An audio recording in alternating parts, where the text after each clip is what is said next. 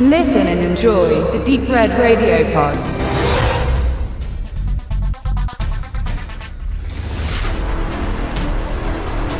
Scott Atkins ist vermutlich nicht der Name, den man zu hören bekommt, wenn man die breite Masse fragt, wer aktuell der beste Actiondarsteller ist oder der bekannteste. Die alten Hasen Stallone, Schwarzenegger, Landgren und Van Damme sind immer noch auf dem Plan, aber ihre Budgets sinken und die Qualität ihrer Filme gleichermaßen. Das ist ein großes Problem, wenn der Fokus auf Feuer, Blei und Crashs liegt. Jason Statham kommt der Aura genannter Veteranen karrieretechnisch am nächsten. Aber auch die meisten seiner Produktionen müssen beim Thema Pyro federn lassen. Das kann man mit Physis und Kampfkraft ausbügeln und wenn es darum geht, ist Scott Atkins einfach der Beste. In den Fight Olymp ist er spätestens seit Universal Soldiers Day of Reckoning aufgestiegen. Seine Performance in einem kleinen Sportgeschäft ist eine der besten, härtesten und kompromisslosesten Auseinandersetzungen im Martial Art. Diese These ist auf den westlichen Kulturkreis bezogen.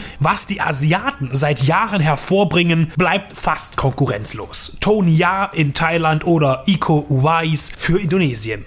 Scott Atkins schnellen und flüssigen Stil darf man auch in Eliminators erleben. Es handelt sich dabei um eine Produktion der WWE Tochterfirma WWE Studios. Die World Wrestling Entertainment Corporation promotet in Zusammenarbeit mit anderen Filmstudios gerne ihre Stars in Low-Budget-Actionern. Beispielsweise in den Reihen von 12 Rounds oder The Marine, die 2017 einen fünften Teil hinzugefügt bekommt. Atkins hat zwar nichts mit Wrestling am Hut, aber das hatte Colin Farrell auch nicht. Dead Man Down von 2013, in dem er mitspielt, ist nämlich auch ein Projekt der WWE Studios gewesen. In diesem Film spielte aber genau wie jetzt in Eliminators Wade Barrett mit. Und der ist Wrestler, zumindest bis vor kurzem gewesen. Sein Vertrag bei der WWE wurde 2016 nicht verlängert. Barrett spielt in Eliminators einen ehrgeizigen Auftragskiller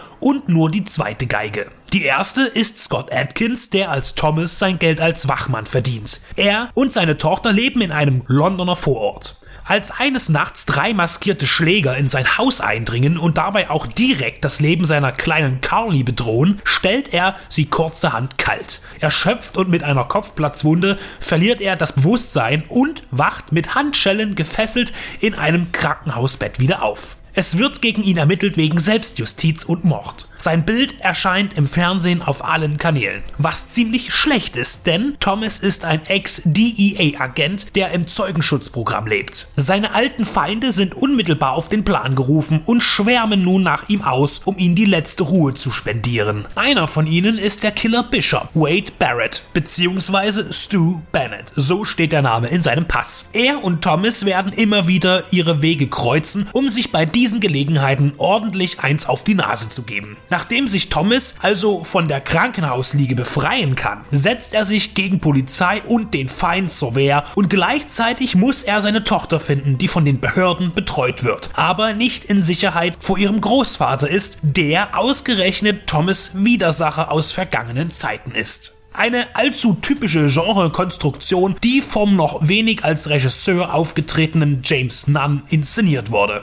Es gelingt ihm, das simple Katz-und-Maus-Spiel mit einer sich steigernden Spannung zu versetzen. Er erschafft sympathische Charaktere, die einen wichtig werden, obwohl sie nur kurze Auftritte haben. Die Kampfsportszenen sind hervorragend choreografiert. Atkins ist eine Roundhouse-Kick-Augenweide. Er ist filigran, elegant und rasant in seinen Bewegungen, dass man sich nicht satt sehen kann. Ihm gegenüber steht der grob schlechtige Wade Barrett, der seine Wrestling-Moves einbauen kann. Die Schusswechsel sind mit klassischen Pyro und passablen CGI-Effekten kombiniert und lassen keinen Grund für Beschwerden offen. Eliminators ist eine runde Sache. Ein empfehlenswerter Low-Budget-Actionfilm, der manche artverwandten Großproduktionen abhängt. Hinzu kommt das wunderbare Gefühl, dass The Marine 5 Battleground einen talentierten Regisseur zugeteilt wurde, nämlich James Nunn. Damit outet sich der Verfasser dieser Review, ich wieder einmal als großer Fan der Marine-Reihe. Eine ausführliche Analyse zu den bisherigen vier Filmen findet ihr unter unseren Specials.